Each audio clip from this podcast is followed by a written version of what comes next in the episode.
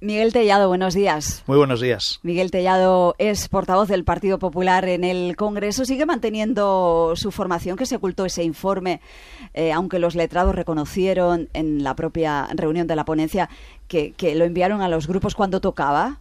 Bueno, los letrados de la Comisión de Justicia han emitido un informe que es demoledor, es demoledor para el Gobierno y deja claro que la ley de amnistía es inconstitucional y que para tramitar en nuestro país una amnistía habría que recurrir a un procedimiento de reforma constitucional. Ese informe fue emitido el 10 de enero y no fue eh, enviado a los diputados, a los grupos parlamentarios hasta el día 16. Es verdad que los letrados de la comisión asumieron ese retraso, pero no es menos cierto que desde el día 10 el letrado mayor, el señor Galindo, al servicio de la señora Armengol, disponía de ese informe. Y no es un informe cualquiera, es un informe que echa por tierra la posibilidad de seguir tramitando esta ley. Y por lo tanto yo estoy seguro que si ese informe lo tenía el señor Galindo, lo tenía también la señora Armengol. No tengo ninguna duda, dada la trascendencia del informe. Y por lo tanto nosotros lo que no entendemos es cómo disponiendo de ese informe, que es demoledor, que es eh, indicar que lo que se está haciendo no cabe en nuestro ordenamiento jurídico, cómo desde el momento que se recibe, ese informe no es puesto a disposición de los 350 diputados que conformamos la Cámara. ¿Hay mala fe por parte del letrado mayor? No tengo ninguna duda. Que lo sabía la señora Armengol, tampoco lo dudo. Pero, ojo, en el fondo lo importante no es si el informe se nos envió seis días antes o seis días después. Lo importante es lo que dice el informe, el contenido del informe y ese informe es muy duro, ese informe invalida todo lo que se está haciendo en el Congreso durante este mes de enero y debería llevar al Partido Socialista a reflexionar de forma contundente. En unas semanas la ley va a llegar al Senado. Vox les está pidiendo que la paren. ¿Tienen esa tentación, señor Tellado? Mire, cuando la ley se apruebe en el Congreso y sea remitida al Senado, tiene que ser tramitada tiene que ser tramitada porque así lo dicen los servicios jurídicos del Senado y por lo tanto con todas las garantías y con todo el debate necesario la ley será tramitada y estoy seguro que la mayoría del Senado, que es la mayoría parlamentaria del Partido Popular, parará esa ley. Y luego será el Partido Socialista con sus socios independentistas las que rehabilitarán una ley que es un error histórico para nuestro país. Un error sin precedentes y un error que desde luego demuestra los pocos escrúpulos de un partido socialista que cree que la política está por encima del derecho y que el fin justifica los medios y con tal de gobernar todo vale y todo está al alcance del Partido Socialista y de Pedro Sánchez. ¿Confían en que sean los jueces los que acaben parando la aplicación de la ley cuando salga del Parlamento? Yo creo que los jueces defenderán el imperio de la ley el Estado de Derecho, la separación de poderes y la igualdad de los españoles ante la ley. Y por lo tanto estoy seguro que los jueces actuarán y están actuando y están posicionándose claramente frente a un intento por parte del Partido Socialista de colonizar todas las instituciones democráticas del Estado y también la justicia. El PP ha salido en tromba, salió ayer en tromba a criticar a la vicepresidenta Rivera por insinuar que el juez eh, García Castellón estaba actuando de parte. El PSOE dice que, no cuestionó ese, su trabajo simplemente, pero que la coincidencia en los tiempos eh, de la actuación del juez es, es un hecho. ¿Qué dice el PP a esto? Cuando era Podemos el que criticaba a los jueces, desde el Partido Socialista se desmarcaban y criticaban a Podemos. Ahora vemos que son ministros socialistas los que critican a los jueces y no respetan la independencia judicial y no respetan la actuación de la justicia. Y cuando eso lo hace una vicepresidenta del Gobierno es tremendamente grave. Las declaraciones de la señora Rivera la equiparan al señor Otegui, que dos días antes hizo exactamente lo mismo, criticar a los jueces, insinuando que los jueces hacen política desde los juzgados. Es tremendamente grave, es inadmisible y por eso nosotros le pedimos al ministro Bolaños que diga si está de acuerdo con su compañera de Consejo de Ministros. Desde luego, en una democracia moderna, en una democracia madura como la nuestra, las declaraciones de la señora Rivera están fuera de lugar y demuestran que el Partido Socialista vive una deriva sin precedentes que le aleja de las posiciones tradicionales de un Partido Socialista que era un partido constitucionalista y era un partido de Estado. Hoy el Partido Socialista no lo conoce absolutamente nadie. ¿Van a votar en contra de la senda de estabilidad que se va a votar en unas semanas en el, en el Senado?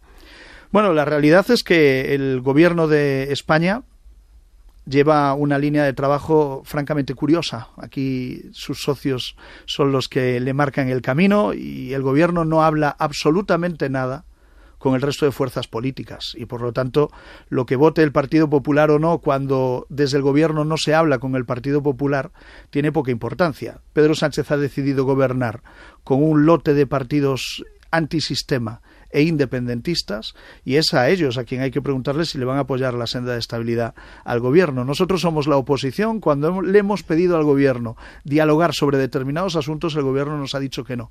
y ahora lo verdaderamente importante es lo que vota el Partido Popular. Mire, nosotros somos la oposición, estamos aquí para hacer labor de control al gobierno y desde luego la responsabilidad de la gobernabilidad de España no está en nuestras manos. Si estuviese en nuestras manos, le puedo asegurar que no habría una ley de amnistía en este país. Pero tienen ustedes mayoría absoluta en el Senado que tiene que dar el visto bueno a esa, esa senda de estabilidad para que haya presupuestos. Será en el Senado donde se tome la decisión y será la portavoz del Partido Popular en el Senado quien marque la postura cuando llegue ese asunto al orden del día de un pleno. El PSOE está pidiendo a los jueces, lo ha hecho estos últimos días, que actúen ante esas informaciones aparecidas esta semana en, en varios diarios sobre la llamada Operación Cataluña que apuntan al expresidente Rajoy. ¿Les preocupa? Mire, yo creo que la verdadera operación Cataluña, quien la protagoniza y la lidera se llama Pedro Sánchez. La operación Cataluña es una ley de amnistía para sacar políticos condenados de prisión y para que los prófugos puedan volver. La operación Cataluña es darle privilegios a Cataluña frente al resto de comunidades con la condonación de una deuda a la carta. La operación Cataluña es eliminar el delito de sedición de la carta de, de, nuestro Código Penal. Esa es la auténtica operación Cataluña. ¿no? Yo tengo la sensación de que el Partido Socialista necesita cortinas de humo y que esto de la Operación Cataluña no es más que una cortina de humo. Si los socialistas y Sánchez quieren ahora hacerle oposición a Mariano Rajoy, nosotros lo que tenemos que decir es que estamos aquí para hacerle oposición a Pedro Sánchez, al gobierno socialista y a todos los disparates que de la mano de los independentistas pretenden llevar adelante. ¿no? ¿Temen que la Fiscalía acabe actuando?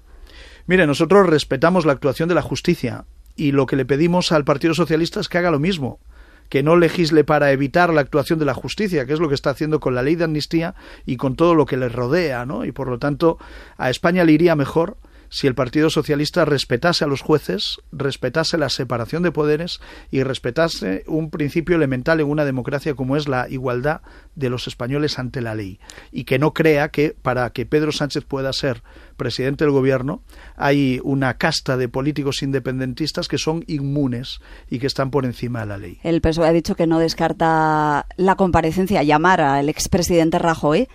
¿Qué les parece? Mire, el Partido Socialista está desesperado está francamente desesperado y necesita cualquier cortina de humo para tapar lo que están haciendo. La realidad es que hoy Sánchez es presidente del gobierno porque le ha mentido a todo un país y ha engañado fundamentalmente a los que le votaron.